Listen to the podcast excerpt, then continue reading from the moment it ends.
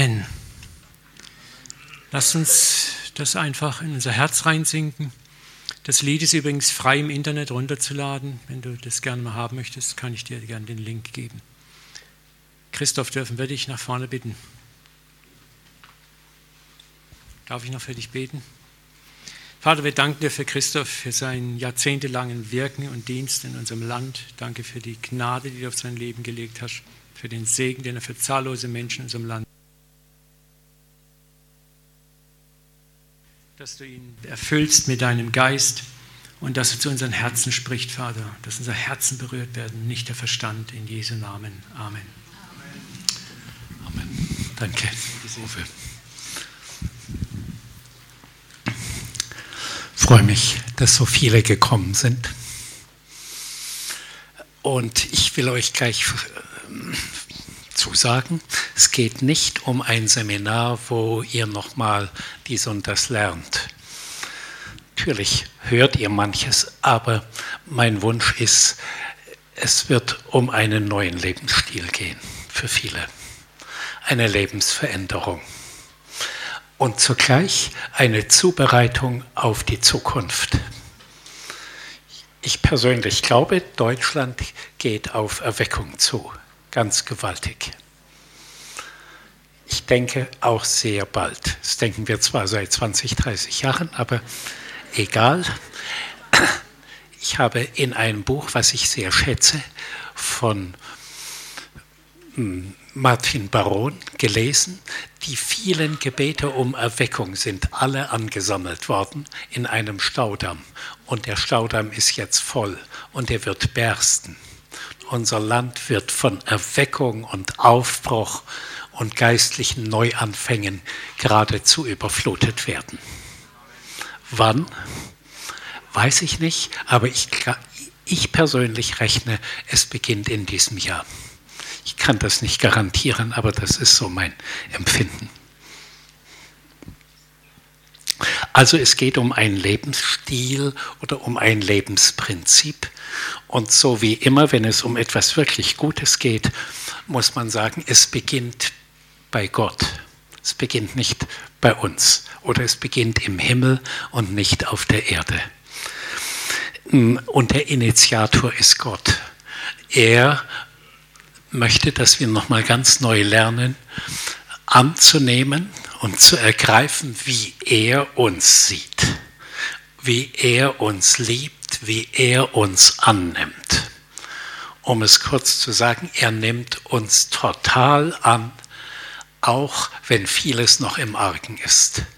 Auch wenn wir noch viele Schwächen und Fehler und Sünden in unserem Leben haben. Wir sind erst einmal einfach total angenommen. Jesus schildert das in der Geschichte vom verlorenen Sohn. Als der zurückkam, so in sich ging und sagt, das Leben, was ich gesucht habe, das hat es wirklich nicht gebracht. Ich kehre zurück zu meinem Vater. Und er war voller schlechten Gewissen und Skrupel und Unsicherheit, Ängste. Und sein Vater läuft ihm entgegen und umarmt ihn. Und kein Wort der Anklage. So ist Gott. Und so sollen wir werden. Oder sein. So sollen wir leben. Ich beziehe mich, so wie Uwe das gesagt hat, ich beziehe mich mit ein. Ich bin auch am Lernen. Aber ich bin intensiv am Lernen, richtig am Reindrücken. Ich will und ich muss diesen Lebensstil gewinnen, in mir tragen. Der normale Lebensstil in der Welt ist der, wenn du einen Fehler machst, wenn du dich falsch verhältst, dann wirst du getadelt, wenn du dich oder sogar abgelehnt oder gar bestraft. Und wenn du dich gut verhältst, dann bist du akzeptiert und wirst vielleicht sogar belohnt. Also in der Wirtschaft überall gilt das. Und die meisten Christen leben leider so ähnlich. Ja, bis hin auch in Gemeinden. Natürlich wird man fragen, ja, wenn jemand einen gravierenden Fehler macht, was macht man dann? man versucht ihn in Liebe zu gewinnen. Also Strafe baut Mauern auf und Liebe baut Mauern ab. In Liebe, in Verständnis, in Mitgefühl, in Barmherzigkeit ihn gewinnen. Und natürlich, so gut wir können, auch umerziehen und helfen, in einen guten Lebensstil reinzukommen. Das Ganze werden wir nur schaffen. Also wir treffen zwar eine Entscheidung dafür und ich hoffe mir von dieser Zeit, die wir jetzt hier zusammen sind, dass möglichst alle eine Entscheidung treffen. Aber dann müssen wir gleich hinzufügen, ich schaffe es nicht.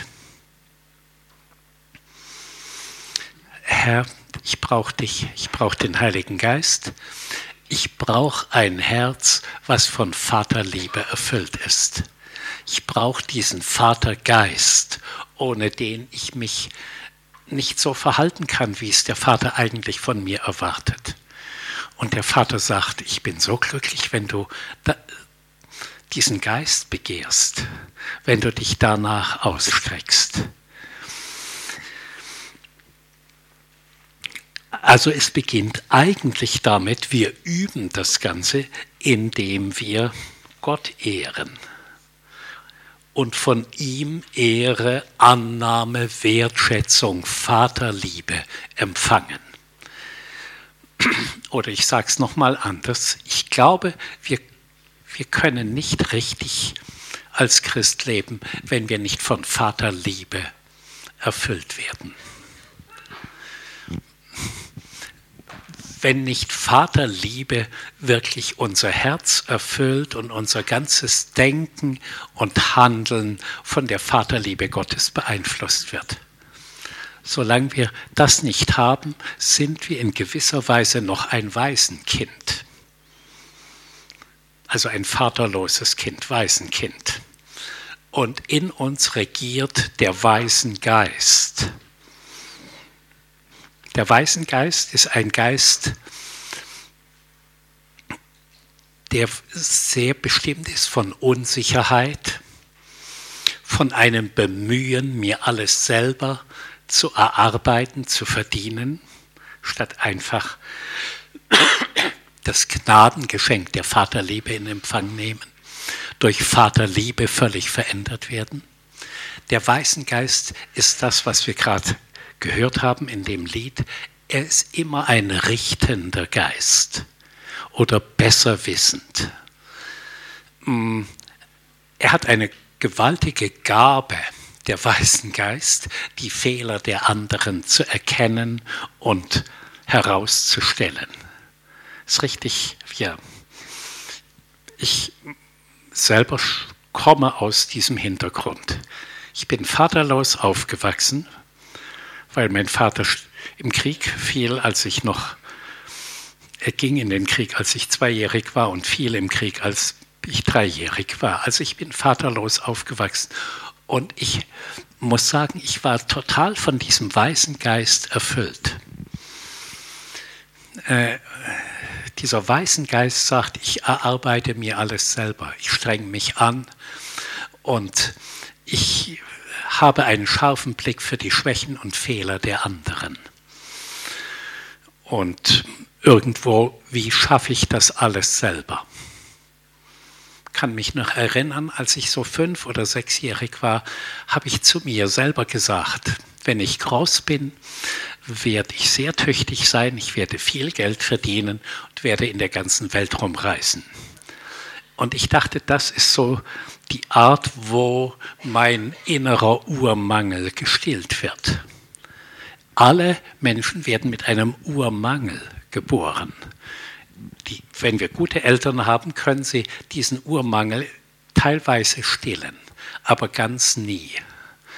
Sondern der wird nur gestillt, wenn wir heimkommen zum Vater, Vater im Himmel, und unser Herz von göttlicher Vaterliebe erfüllt wird.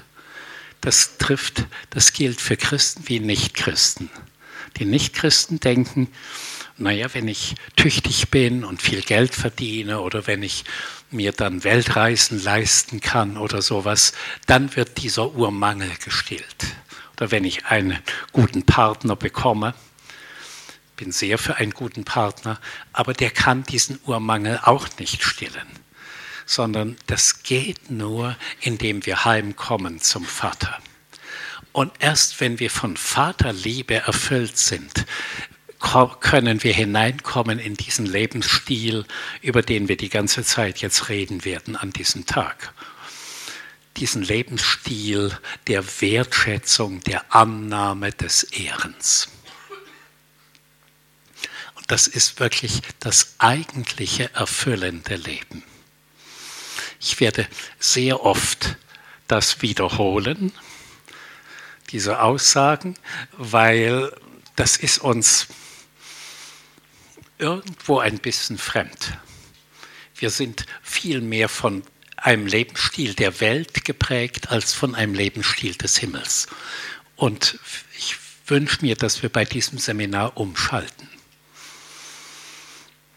Ich selber habe auch gelernt, umzuschalten, den anderen ehren und annehmen, wenn möglich sogar lieben, wenn er noch Fehler hat wenn Schwächen offensichtlich sind.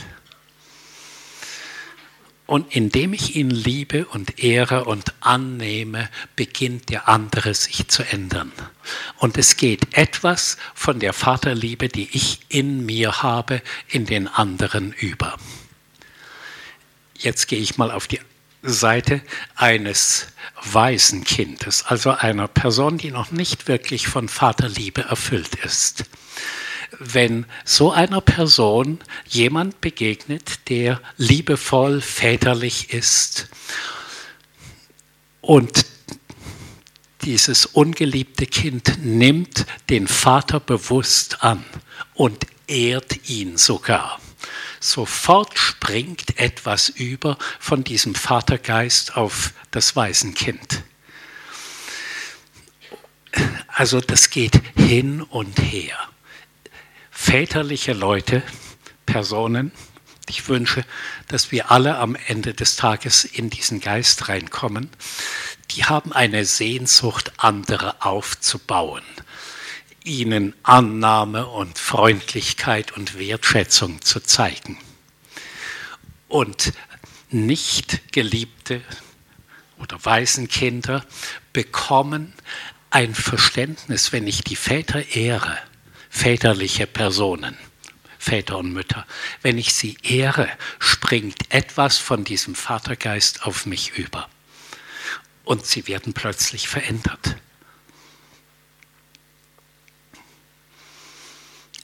Eine Person, die in meinem Leben in dieser Art sehr stark gewirkt hat, ist Gary Keller.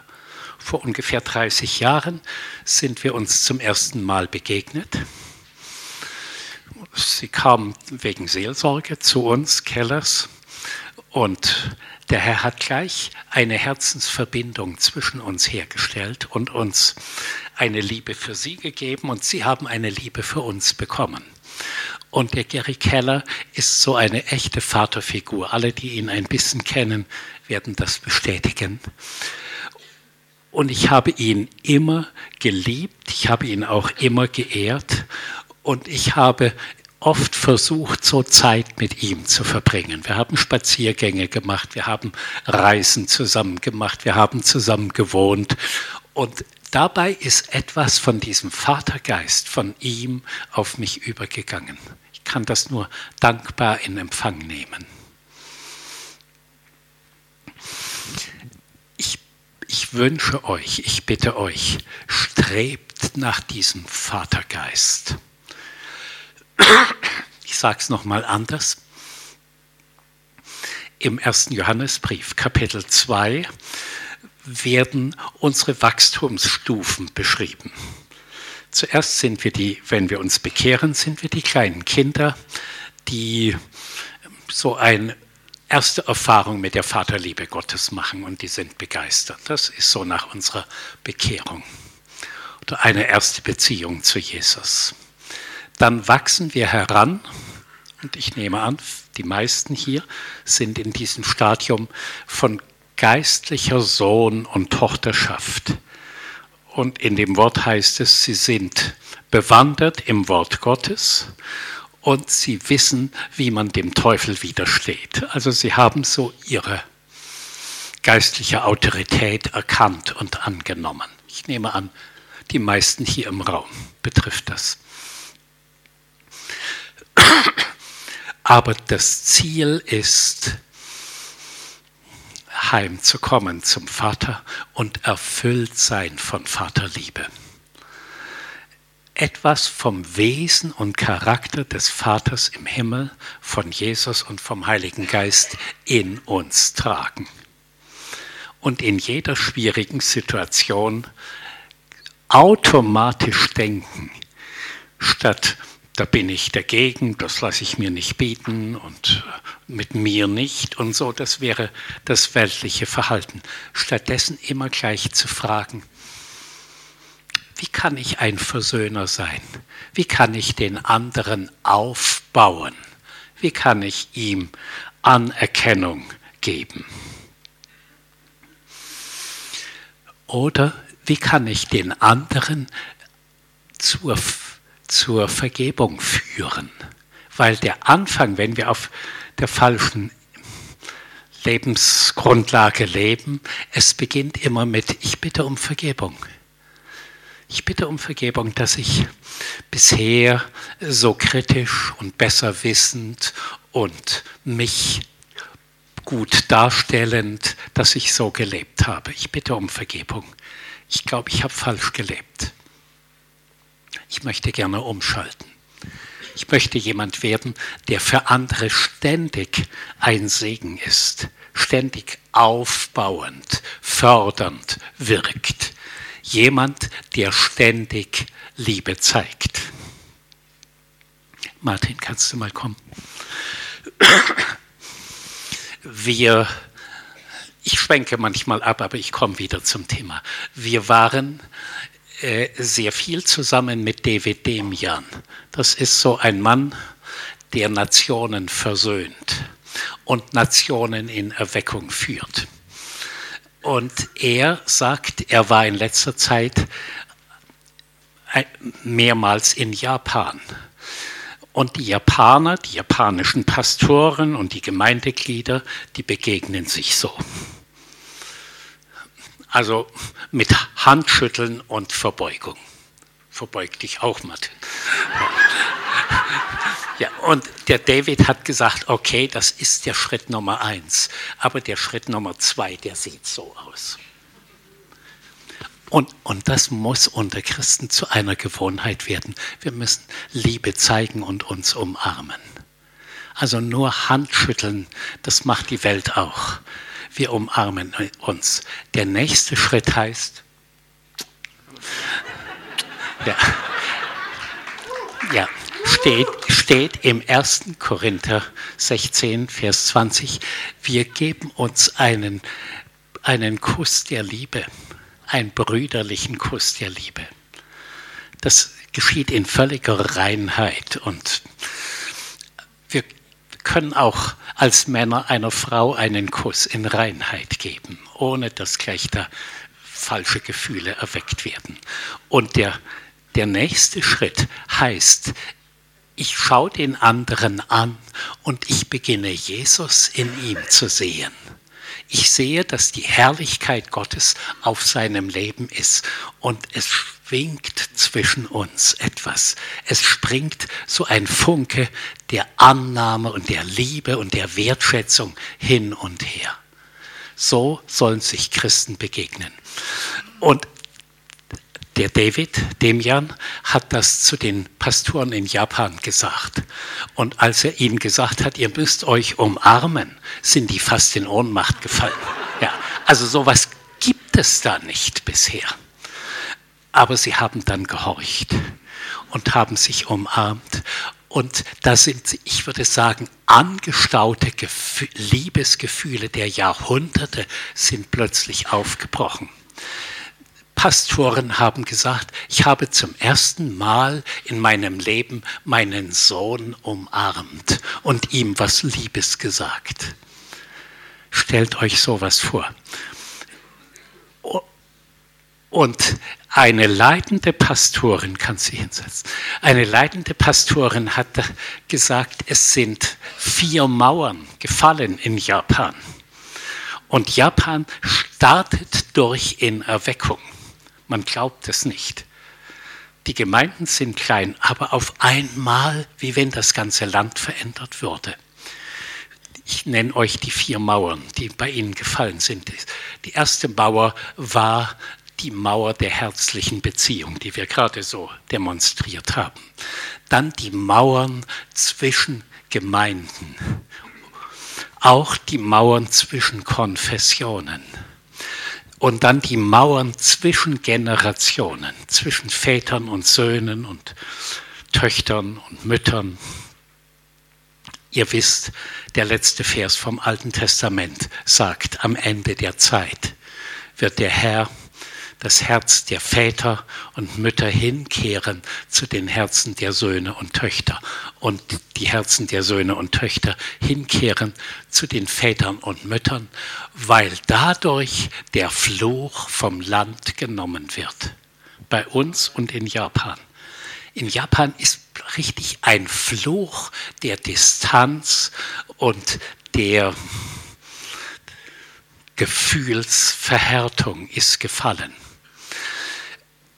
Nachdem David Demian mit den Japanern sich so verhalten hat, kam eine Gruppe von Japanern zu uns nach Deutschland und es gab das Gleiche, ein Umarmen und Lieben und Weinen zwischen ihnen und uns, hauptsächlich auch über Kriegsschuld. Im Zweiten Weltkrieg haben wir ja mit Japan und Italien zusammen einen Bund des Todes geschlossen. Und wir haben darüber um Vergebung gebeten und uns umarmt und geweint. Kurz darauf flog Frau Merkel nach Japan zu einem Freundschaftsbesuch, kann man sagen. Und sie hat den Japanern gesagt, ihr müsst rauskommen aus falscher Scham und falscher Zurückhaltung und ihr müsst hineintreten in den Stand der, der Annahme, so wie sie hat es eben weltlich ausgedrückt, Annahme und Versöhnung. Und die Japaner, die japanische Regierung hat ja dazu gesagt. Weil zuerst im Geistlichen so ein Akt geschehen ist, kam er dann im Natürlichen.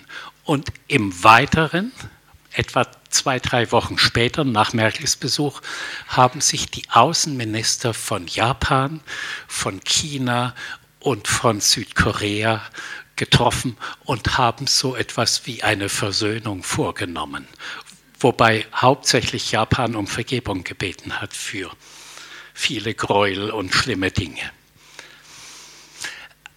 Also damit erkläre ich ein bisschen, eine Zeit hat begonnen, wo Versöhnung, Annahme, Liebe, Ehren ausgedrückt wird.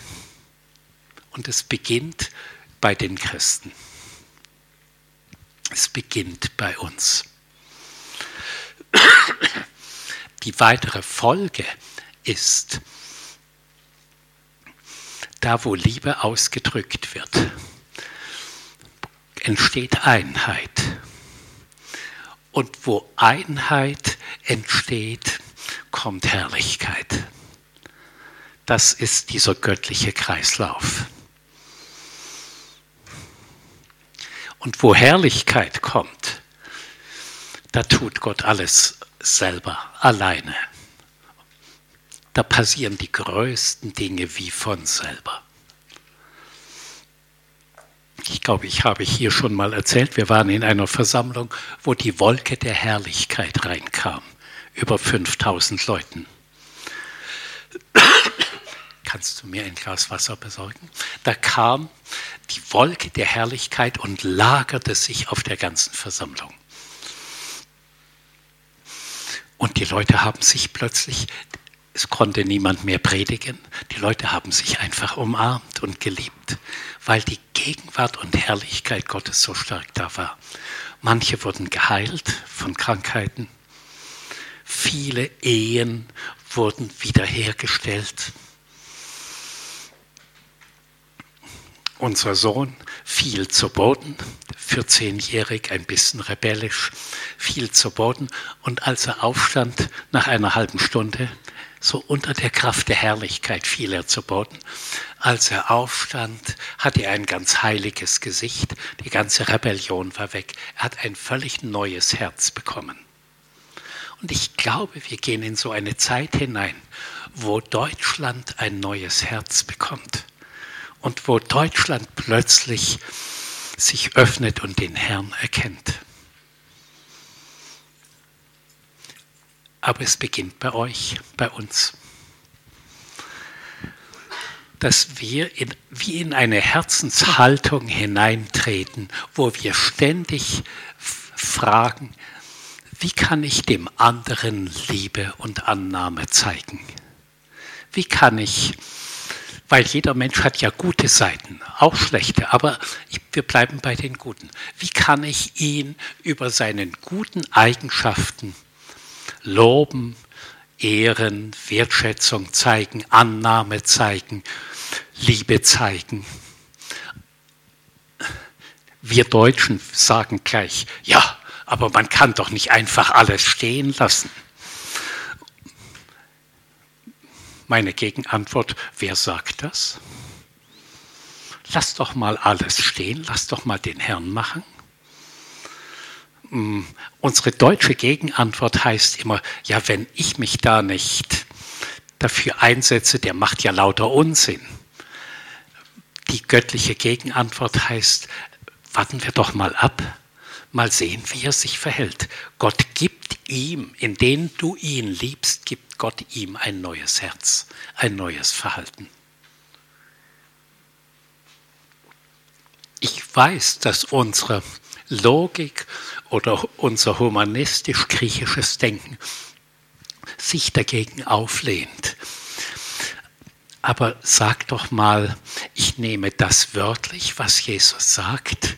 Er hat nicht gesagt, korrigiert einander, bringt einander zurecht, sondern er sagt ständig, liebt einander.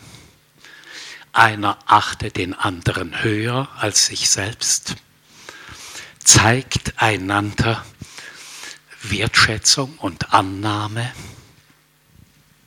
Also um das geht es. Wie kommen wir dahin? Also ich habe erst mal so einen Ausblick gegeben, wir wollen dahin kommen. Oder ich erkläre es nochmal anders. Bill Johnson war in Deutschland, in Speyer, und wurde gefragt, was ist das Geheimnis? Warum passieren bei euch in Redding so starke Dinge? Warum reist die ganze Welt nach Redding und lernt dort? Warum passieren bei euch in jeder Woche die größten Heilungen und Wunder? Was ist euer Geheimnis? Er hat gesagt, unser Geheimnis ist, wir leben einen Stil der Annahme, der Freundlichkeit, der Liebe, der Wertschätzung, des Ehrens, der Dankbarkeit, wir zeigen das ständig, wir sprechen das ständig aus. Bei uns ist es nicht erlaubt, negativ oder kritisch zu reden. Meint ihr, wir schaffen das als Deutsche? Nicht mehr kritisch, nicht mehr negativ, nicht mehr besser wissend zu denken und zu sprechen? Meine Antwort heißt, ja, wir schaffen es mit Gottes Hilfe. Wir schaffen es nicht alleine. Wir schaffen es nicht, weil wir sagen, ja, ich treffe die Entscheidung und es wird vielleicht ganz gut gehen. Es wird nicht gut gehen, alleine. Aber mit seiner Hilfe wird es gut gehen. Und ich nenne euch drei Hauptpunkte, wie man dahin kommt. Den ersten Punkt habe ich bereits schon genannt, der heißt, komm heim zum Vater.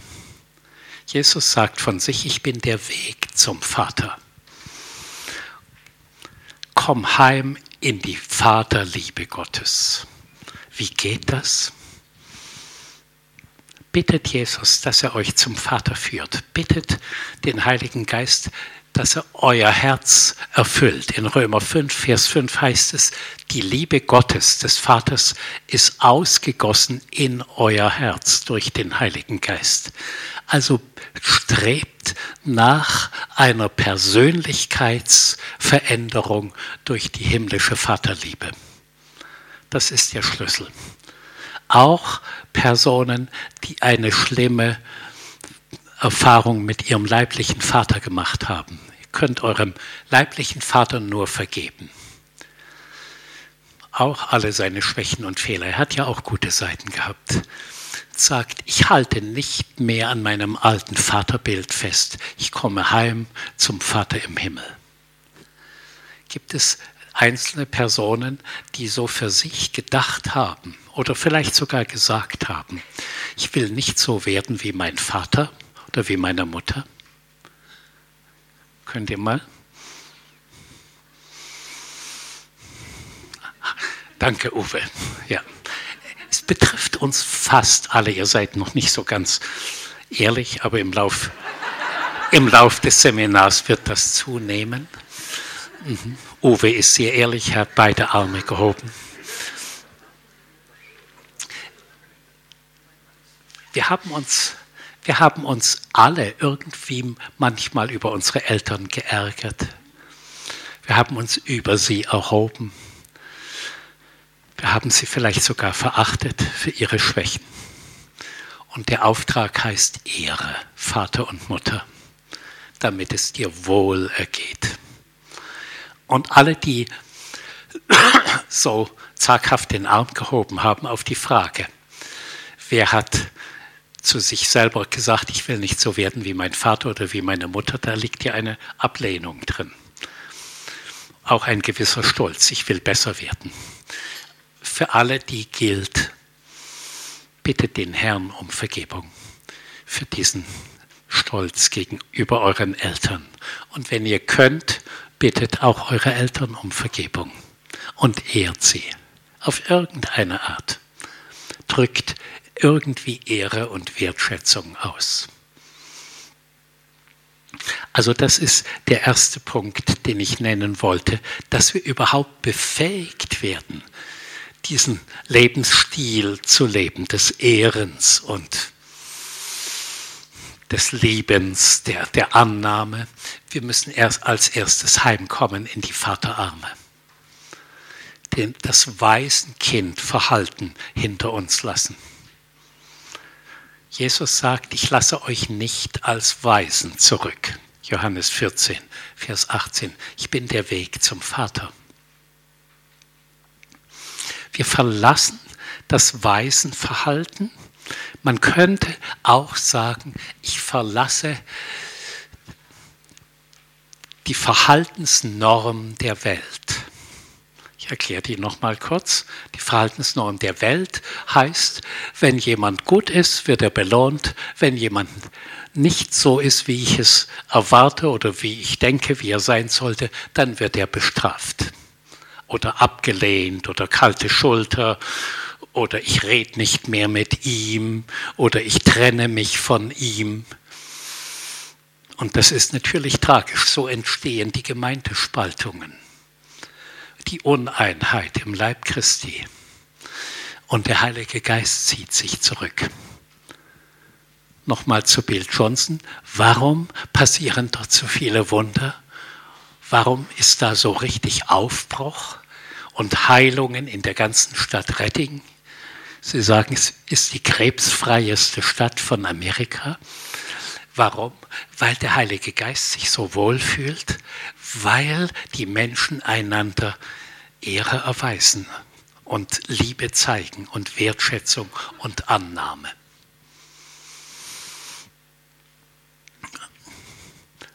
Uwe,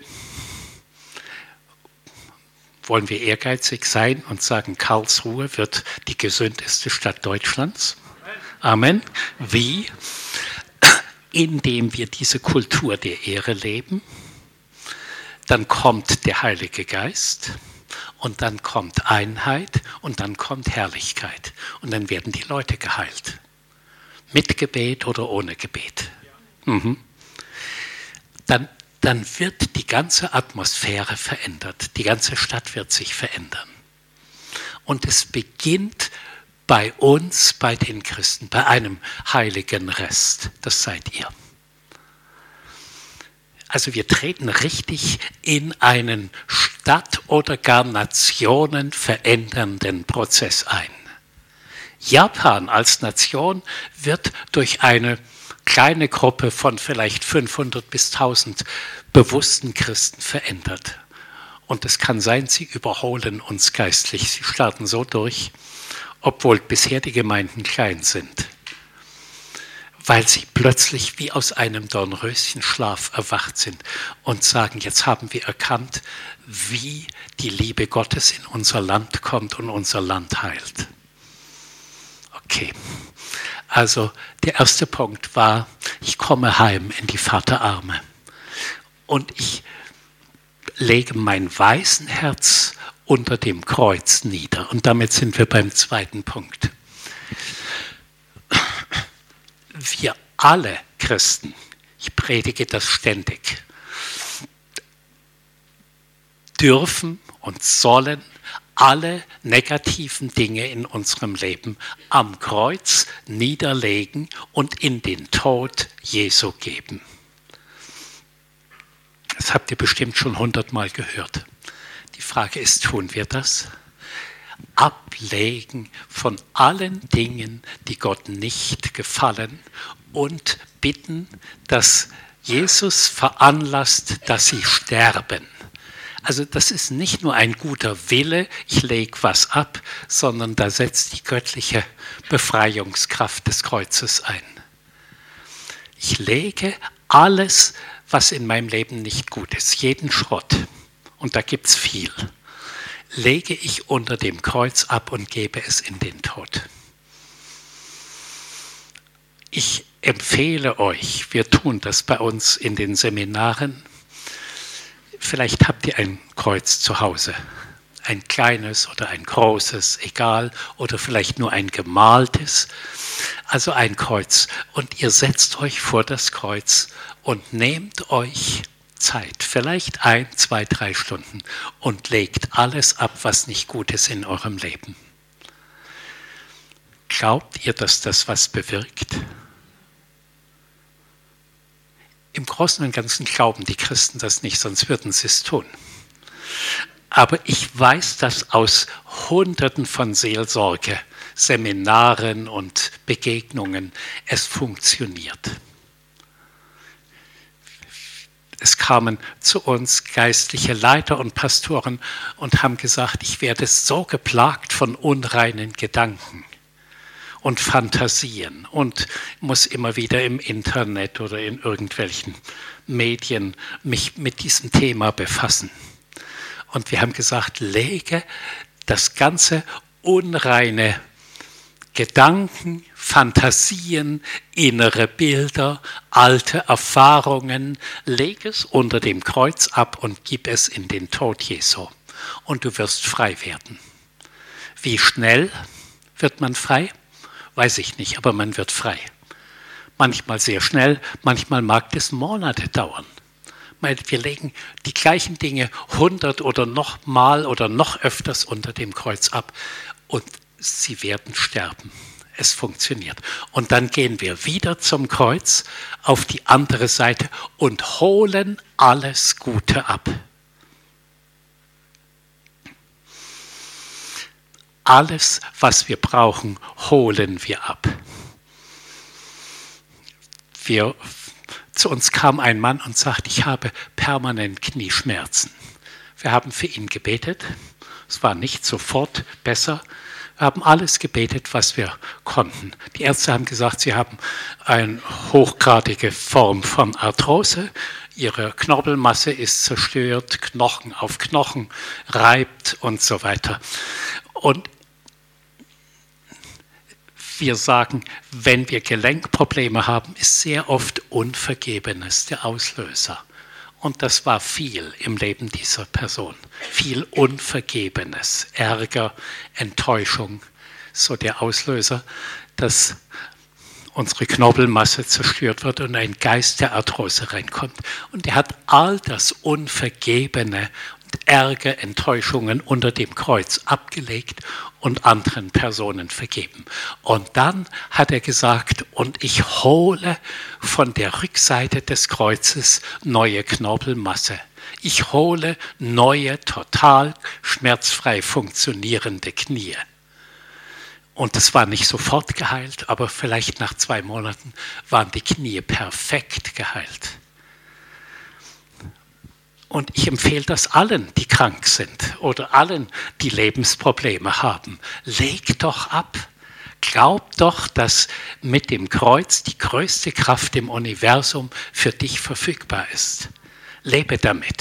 Leg den ganzen Schrott ab, was dein Leben schwer macht einsame Leute, leg die Einsamkeit ab und die Enttäuschung und hol dir die Annahme und Liebe des Vaters und wenn möglich auch die Annahme und Liebe von Menschen. Hol dir das ab, du wirst es bekommen. Also wir werden befähigt, andere zu lieben und zu ehren, indem wir alles, was sich in uns wehrt, was ärgerlich ist, was immer auf die Fehler sieht, die Schwächen der anderen sieht, indem wir das unter dem Kreuz ablegen und diese Freundlichkeit abholen, die Gabe anderer anzunehmen, die Gabe andere mit den Augen Gottes zu sehen, nicht mehr menschlich, das Gute im anderen zu sehen ich habe immer wieder Menschen befohlen, hole eine exzellente Ehe ab. Also nicht nur eine gute, eine exzellente Ehe. Hole die Gabe ab, deine Frau oder deinen Mann mit der Liebe Gottes lieben zu können und mit den Augen Gottes sehen zu können. Also hole das ab. Ich weiß, unser westlich geprägter humanistischer Verstand sagt, wie soll denn das gehen? Das kann ich mir nicht vorstellen oder sowas. Aber legt dieses Mal ab und sagt, ich nehme das an, was im Wort Gottes steht. Das Wort vom Kreuz ist eine Gotteskraft, ist eine lebensverändernde Gotteskraft. Und im Moment ist der Herr dabei, euch in eine neue Form von Christsein hineinzuführen, eine neue Dimension von Heiligung und von, wie wenn er euch völlig neue Herzen geben wird, neue Gedanken geben wird, eine neue Sprache geben wird. Das tut er im Moment alles mit Vehemenz, weil wir auf Erweckung zugehen. Stellt euch vor, um euch herum werden Tausende fragen nach Gott und sie wenden sich an euch. Sie schauen euch an, wie ihr lebt und sie stellen tausend Fragen. Und jetzt seid, werdet ihr dafür zubereitet. Das wird auf uns zukommen. In anderen Ländern läuft das bereits. Wir haben ganz einfache Hausfrauen in, aus China getroffen. Die haben gesagt, ja, ich habe über 100 Gemeinden gegründet. Und ich spreche zu den Leuten und es bekehren sich an einem Tag 1000 Leute. Also die sind da schon drin. Und wir kommen da auch rein. Könntet ihr mal ein bescheidenes Ja, ja sagen? Mhm. Halleluja. Ja. Also der erste Punkt war, komm heim zum Vater. Lass dich mit Vaterliebe füllen. Der zweite Punkt, lebe mit dem Kreuz. Wir haben einige, zwei ganz gute Bücher über das Leben mit dem Kreuz oben auf dem Büchertisch. Ich habe sie jetzt nicht da. Und der dritte Punkt heißt, komm zum Thron der Gnade. Das war unser letztes Seminar hier vor etwa einem Jahr oder so. Äh, habe ich über das Thema gesprochen. Die CDs oder wie immer, diese Botschaft geht durchs Land. Das heißt, du kannst mit allen deinen Bedürfnissen und Nöten und Mangelsituationen zum Thron der Gnade gehen. Steht in Hebräer 4, Vers 16. Um dort jegliche Hilfe abzuholen, die du brauchst. Glaubt ihr das? Ah, danke. Ein paar. Im Lauf der Zeit, ja, im Lauf der Zeit dieses Seminars, ihr werdet es mehr glauben und ihr werdet es mehr praktizieren. Weil alles andere, alles eigene Bemühen ist gut, aber ist immer begrenzt. Alles, was ihr jetzt von mir hört, wenn ich euch auffordere, ehrt eure Eltern oder tretet ein in den Lebensstil des Ehrens, in die Kultur der Ehre, das ist eine nette Aufforderung. Aber ihr schafft es nicht damit, es reicht nicht. Aber indem ihr in die göttlichen Geschenke, Gnadengeschenke, in die göttlichen Liebeserweise eintretet, schafft ihr es sehr gut. Der Heilige Geist wird euch befähigen, er wird euch zu ganz neuen Menschen machen. Und die Hauptfrage heißt, bis jetzt wollt ihr das? Dumme Frage. Natürlich. Was denn sonst? Die nächste Frage, bist du bereit, die Schritte zu tun, die die Bibel dafür anbietet? Du wirst nicht gedrückt oder du musst aber, wenn du nicht zum Kreuz gehst und so. So nicht, sondern die Bibel sagt, es gibt göttliche Angebote. Du kannst sie in Anspruch nehmen oder auch nicht. Du kannst sagen, ich will mich völlig verändern, aber ich brauche die göttliche Hilfe dazu. Und der Herr sagt, ich tue nichts lieber als das. Ich unterstütze dich. Ich helfe dir in jeder nur denkbaren Art und Weise. Deine Ehe wird nochmal eine völlig neue Dimension bekommen. Deine Beziehungen in der Firma, du wirst ein riesiger Segen sein durch dich. Die Menschen werden das sehen und spüren und riechen und hinter dir herlaufen. Du hast da etwas, was sie dringend haben wollen. Also es beginnt beim Vater, es beginnt bei deiner Beziehung zu Jesus, es beginnt bei dem Kreuz. Und in all dem bekommen wir einen neuen Blick für die Größe Gottes. Auf einmal beginnen wir ihn noch viel mehr zu lieben und zu ehren. Ich lese ein paar Bibelstellen dazu vor. Macht die Herzenstore weit, dass der König der Ehre einziehe bei euch wenn der König der Ehre bei euch einzieht, dann wird euer Leben von Ehre und Liebe und Wertschätzung erfüllt sein. Also es drückt wieder das Gleiche aus. Steht im Psalm 24, Vers 7. Im Psalm 29 heißt es, Gott donnert auf Erden, dass sogar Eichen durch die Luft fliegen. Als wir diesen Sturm Lothar hatten, da hat Gott gedonnert. Und wir wohnen da im, im, Schwarzwald und da sind wirklich die Bäume durch die Luft geflogen. Und ganze Waldstücke sind äh, umgestürzt. Ein Wort für Deutschland, Psalm 72, Vers 19. Alle Lande, ganz Deutschland sollen voll sein der Ehre Gottes. Ich glaube, da, wir kommen dahin. Wenn Deutschland in Erweckung kommt, wird Gott geehrt. Ich sage mal etwas ziemlich Drastisches. Gott hat gestern zu mir gesprochen. Und zwar hm, nach diesem Flugzeugabsturz. Und es war ziemlich ernst. Auf der einen Seite bin ich sehr überzeugt, dass wir auf Erweckung zugehen. Gestern hat Gott zu mir gesagt, Deutschland ist auf dem besten Weg, selbstzerstörend an den Felsen zu donnern. Wie zerstören wir uns? Indem wir die Kinder abtreiben und es mehr oder weniger legalisieren.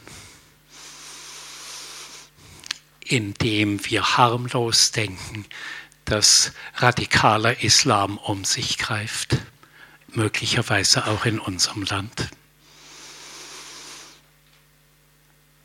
Indem wir uns fast ausstrecken nach Genderwahn. Wobei Kinder zerstört werden und sexualisiert werden. Wobei Ehen und Familien auf der Zerstörungsliste stehen. Richtig systematisch soll also eine normale Ehebeziehung diffamiert werden. So wie es an mehreren Stellen in der Bibel heißt, wir kommen in eine Zeit, wo Gutes böse genannt wird und Böses gut genannt wird.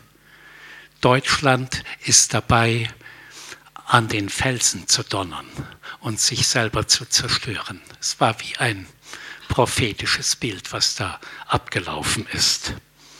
Und viele andere Dinge, womit wir wie auf dem falschen Kurs sind. Aber ich will euch damit jetzt nicht bedrücken. Ich glaube, dass dennoch ein Wort gilt für unser Land. Wo die Sünde mächtig ist, ist die Gnade noch viel mächtiger. Wir stehen dennoch vor Erweckung, aber wir dürfen unsere Augen nicht verschließen vor Dingen, die einfach in den Abgrund führen. Und wir müssen darüber reden. Oben auf dem Büchertisch liegt ein kleines Heftlein über Gender. Wenn ihr das noch nicht voll verstanden habt, nehmt bitte dieses kleine Heftchen mit. Ich glaube, es kostet ein Euro. Die Christen müssen wissen, wie der Teufel im Moment unser Land zerstören will und müssen dagegen aufstehen und nicht einfach so tun, naja, man kann nichts machen. Wir können sehr viel machen, hauptsächlich durch Gebet. Mm, also das gebe ich einfach mal so ein bisschen ernst dazwischen. Mein Konfirmationsspruch heißt aus Psalm 84, Vers 12, der Herr gibt Gnade und Ehre. Er lässt kein Gutes mangeln den Frommen. Ich muss sagen, ich habe die Erfüllung dieses Verses mein ganzes Leben lang erlebt. Der Herr gibt Gnade und Ehre. Sagt, wenn ihr das nicht selber so empfindet für euer Leben, Herr, macht diesen Vers für mein Leben wie zu einem, zur Grundlage meines Lebens. Sich von dir Gnade und Ehre bekomme und dass du nichts Gutes mangeln lässt, mir, deinem Sohn und deiner Tochter. Erwartet solche Dinge und ihr kriegt sie. Also wir können voll Zuversicht zum Thron der Gnade kommen und solche Dinge, ich sage, abholen. Das klingt fast wie unverschämt.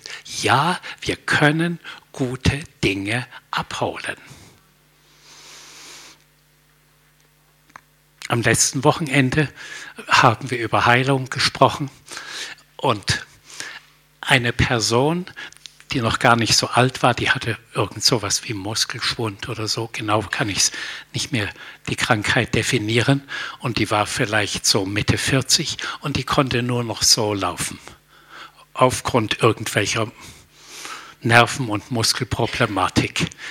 Und ich habe gesagt, wir entmachten jetzt diesen zerstörenden Geist und wir holen vom Kreuz das normale Laufen ab klingt komisch.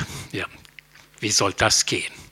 Und dann habe ich sie an, die, an der Hand genommen, bin ein paar Schritte mit ihr gegangen und dann ging es so.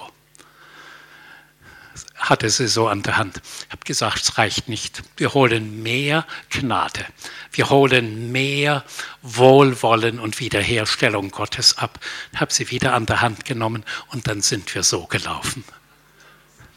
und die war auf dem besten Weg, in den Rollstuhl zu gehen und innerhalb von drei, vier Minuten war sie geheilt. Wir können solche Dinge abholen. Ich hoffe, dass sie es hält. Also das ist dann das Nächste, dass wir an einer Sache dranbleiben und sie behalten.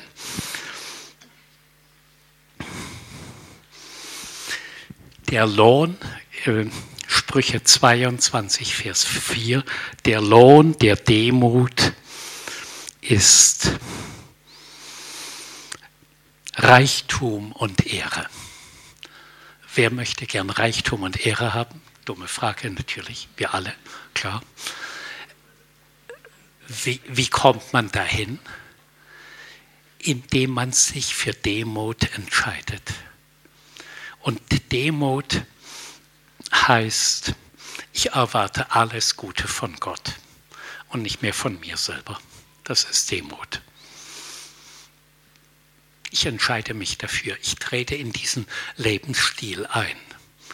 Ich habe mich vor Jahren sehr bewusst für Demut entschieden, auch ein Büchlein drüber geschrieben, von Stolz und Rebellion zur Sanftmut und Demut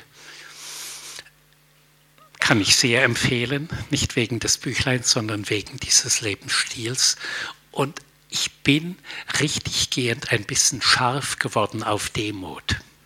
Also wo kann ich Demut zum Ausdruck bringen?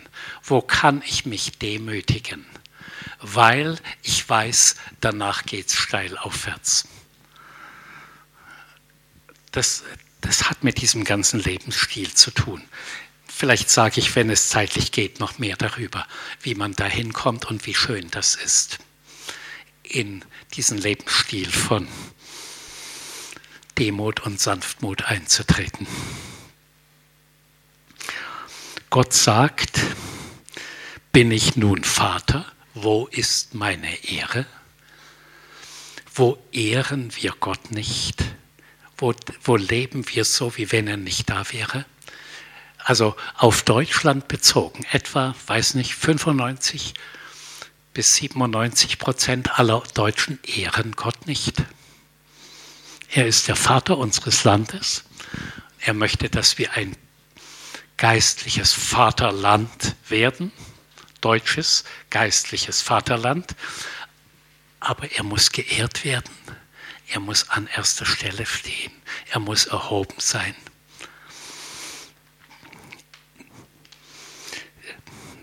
Apostelgeschichte 12, 23, da heißt es, Herodes Agrippa ließ sich als Gott verehren.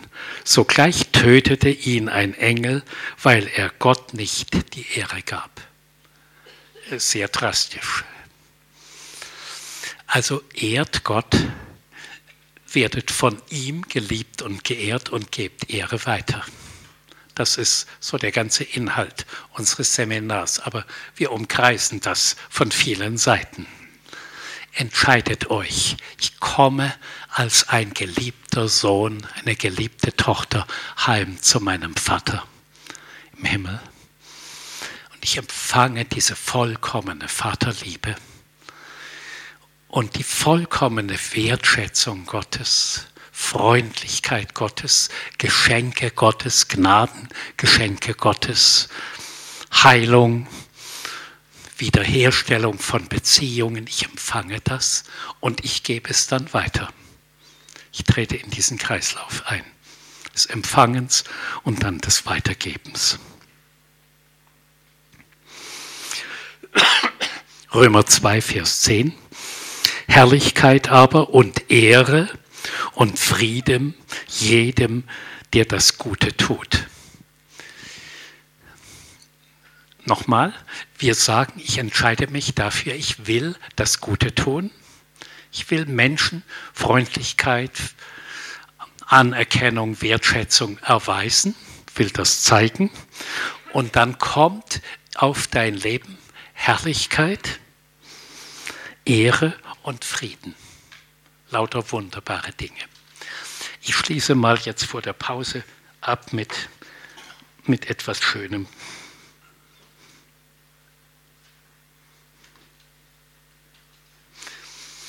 Vor ungefähr einem Monat hat eine Frau auf der Schwäbischen Alb ihrer Freundin aus dem Buch vorgelesen. Erlebe die Fülle der Herrlichkeit Gottes, ist auf eurem Büchertisch und auf unserem, also egal wo ihr es seht.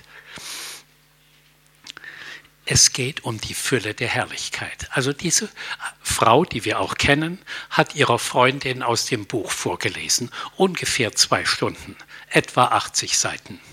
Und die Freundin hat dabei gestrickt. Und zwar ein schöner Abend. Und dann haben sie sich fertig gemacht, um ins Bett zu gehen. Und die Freundin schaut in den Spiegel und merkt, dass ihre wackeligen Zähne plötzlich fest geworden sind. Und dort, wo eine Brücke war, sind neue Zähne nachgewachsen. Und die ganzen Zahnhälse waren von Gold eingefasst. Die Herrlichkeit ist gekommen und hat das göttliche Werk getan. Und wir leben in dieser Zeit, wo die Herrlichkeit Gottes kommt. Ich schätze das Buch sehr. Ist ein Pastor in Florida, stammt aus Südamerika, also ein Spanisch sprechender, ursprünglich jetzt Englisch sprechend. Eine große Gemeinde.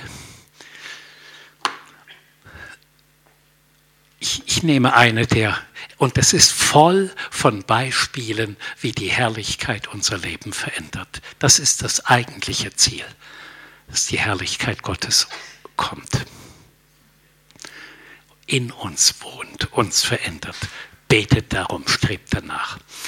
Einmal, ich nehme ein Beispiel aus dem Buch, kam ein Ehepaar auf den Parkplatz der Gemeinde gefahren. Nur auf den Parkplatz, nur in die Nähe der Herrlichkeit. Und die hatten Eheprobleme und Finanzprobleme. Und auf dem Rücksitz saßen die zwei Teenager, die hatten Drogenprobleme. Und sie kamen auf den Parkplatz und plötzlich erfüllte die Herrlichkeit Gottes das Auto. Und der Vater und die Mutter, Mann und Frau, haben sich umarmt und geweint und geliebt und die Eheprobleme waren beendet in der Folge danach haben sich die Finanzprobleme gelöst. Die Kinder auf dem Rücksitz haben Buße getan und waren schlagartig von ihren Drogen befreit. Einfach nur entweder sich vorlesen lassen oder auf den Parkplatz fahren und der Herr kommt mit seiner Herrlichkeit.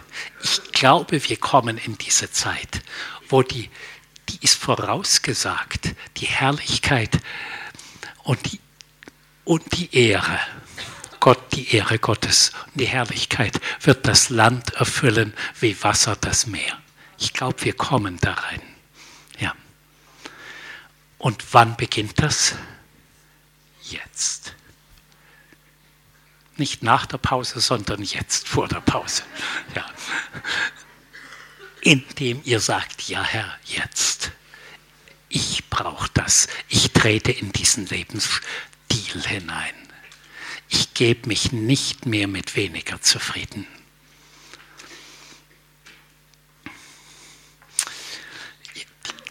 Die wirklich dumme Frage, wollt ihr das?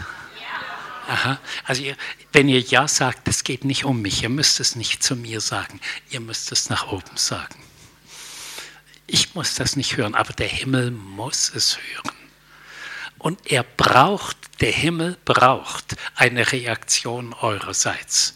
Also es reicht nicht, hier in die Pause zu gehen, zu sagen, ja, es war ganz nett, es hat mir, hat mir gefallen. Was er gesagt hat, hat meistens gestimmt. Also da seid ihr schon wieder unter dem falschen Geist, sondern dass ihr in die Pause geht und sagt, ja Herr, ich habe es gehört, ich will es noch vertiefen, aber ich will es zu meinem Lebensstil machen. Erfüllt von der Vaterliebe Gottes, erfüllt von der Kraft des Heiligen Geistes, erfüllt von göttlicher Gnade, will ich jemand sein, durch den diese Himmelsgeschenke durchfließen in meiner Umgebung. Ich möchte jemand werden, der ständig andere auferbaut, lobt, bestätigt, freundlich ist, Ehre gibt. Dankbarkeit ausdrückt. Ich, das soll mein Lebensstil werden. Und der Herr sagt, super, ich bin begeistert, ich bin begeistert. Du kriegst mehr, du kriegst mehr. Also wir treten damit in den Kreislauf der göttlichen Geschenke ein. Oder anders, wenn wir nicht in den Lebensstil eintreten, sagt Gott, ich würde sie so gern beschenken, aber sie geben mir keine Gelegenheit. Sie säen nicht. Ich kann nicht Ernte geben, wenn nicht gesät wird. Sie leben weltlich. Sie leben nicht diesen Lebensstil der Liebe und der Ehre. Versteht ihr? Man tritt in etwas ein und dann beginnt es nachzuströmen und zu fließen. Okay, dann nenne ich. Es gibt sehr gute Bücher. Das Thema ist im Moment weltweit ein wichtiges Thema von Chris Wallerton und Bill Johnson eine Frage der Ehre, der übernatürliche Lebensstil der Gotteskinder, also von Redding.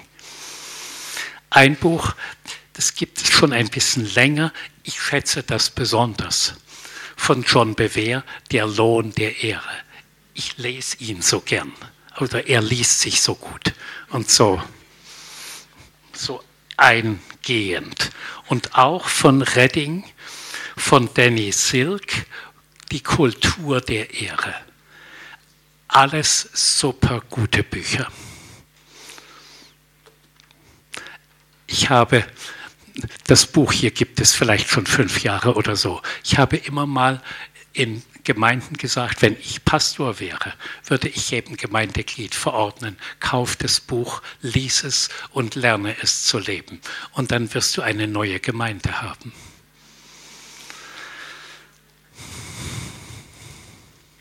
Vater, wir haben jetzt begonnen. Sie haben es begonnen zu hören und ich danke dir, dass du, Heiliger Geist, nachschiebst und es in die Herzen eindringt. Und ich bitte, dass es noch viel tiefer geht.